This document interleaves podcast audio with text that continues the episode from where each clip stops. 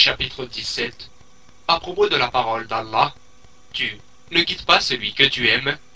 Verset 56 de la sourate Le Récit.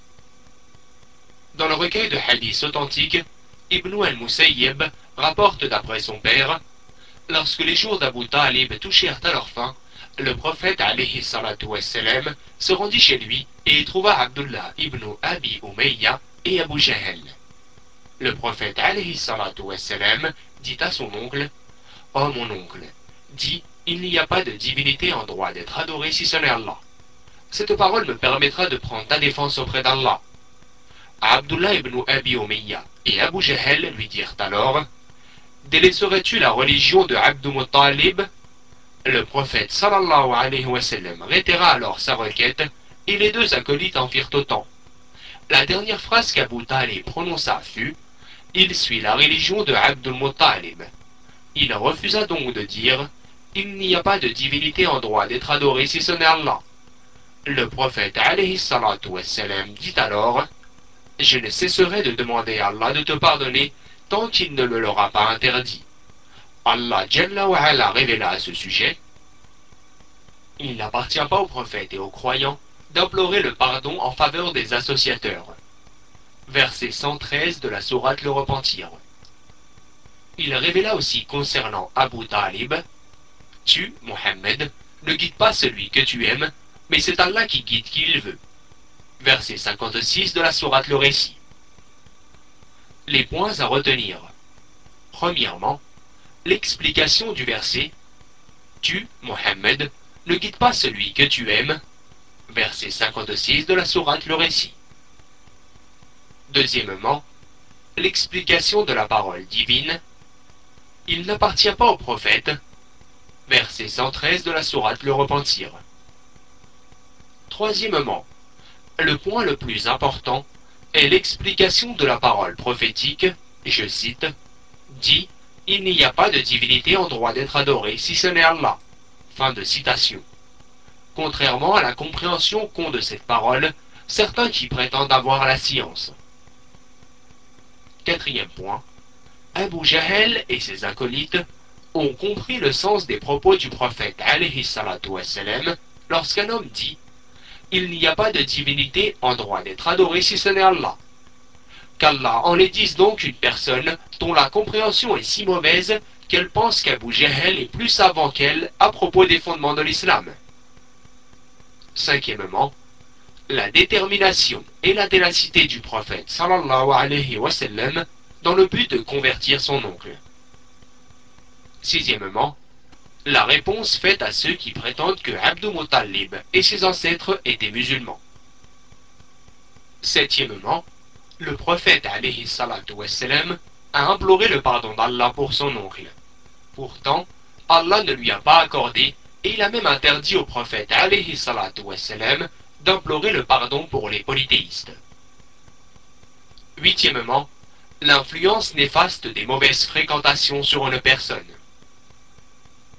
Neuvièmement, la conséquence néfaste du respect excessif donné aux ancêtres et aux ayeux. Dixièmement, le doute se met dans le cœur des négateurs à cause du dernier argument lancé par Abu Jahl.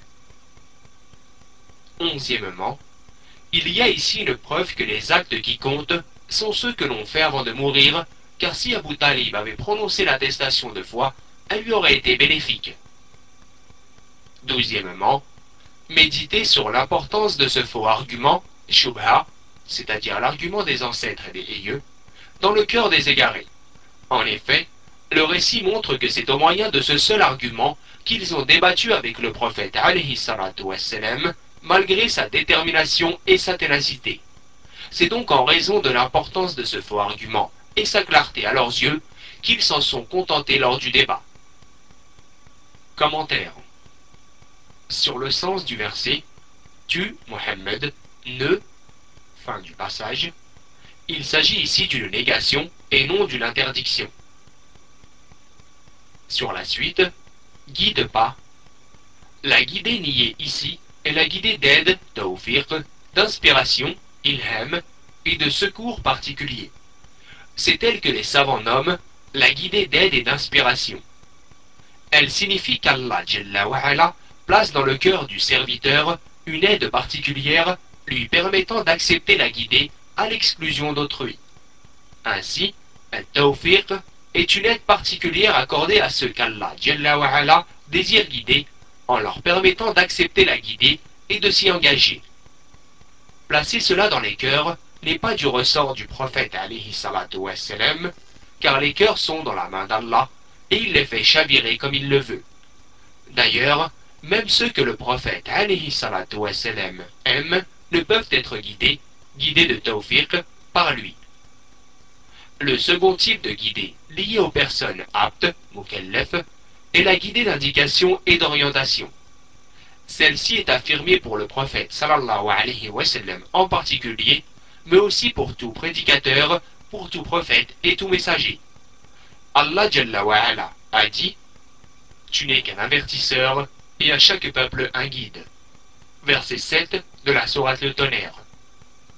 Il a aussi dit au sujet de son prophète alayhi salatu wassalam Et en vérité, tu guides vers un chemin droit. Verset 52 de la Sourate la consultation. Tu guides, c'est-à-dire que tu orientes et diriges vers un chemin droit au moyen de l'orientation et de la direction les plus persuasives, aider des miracles et des preuves démontrant la véracité de ce dirigeant et guide. Si donc la guidée d'aide n'est pas du ressort de Mohammed malgré l'importance de son rang et de son degré auprès de son Seigneur, l'attachement des cœurs à autre qu'Allah concernant les affaires importantes, la guidée, le pardon, l'agrément, la capacité d'éloigner les maux et d'attirer les bienfaits devient caduque. Sur le hadith, dans le recueil de hadiths authentiques, Ibn al-Musayyib rapporte d'après son père Lorsque les jours d'Abu Talib touchèrent à leur fin, le prophète sallallahu alayhi wa sallam se rendit chez lui et trouva Abdullah ibn Abi Umayya et Abu Jahl. Il sallallahu alayhi wa lui dit Oh mon oncle, dis il n'y a pas de divinité en droit d'être adoré si ce n'est Allah.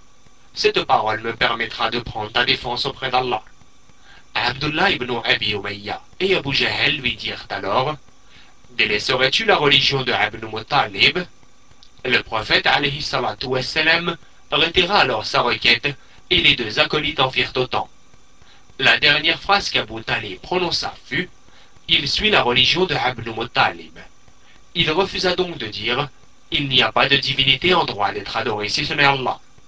Le prophète sallallahu alayhi wa sallam dit alors Je ne cesserai de demander à Allah de te pardonner tant qu'il ne me l'aura pas interdit. Fin de citation. La lettre lem dans l'expression la astaghfirana, je ne cesserai de demander à Allah de te pardonner, est celle que l'on utilise en réponse à un serment. L'expression complète sous-entendue est Wallahi la astaghfirana. Je jure par Allah que je ne cesserai d'implorer Allah de te pardonner.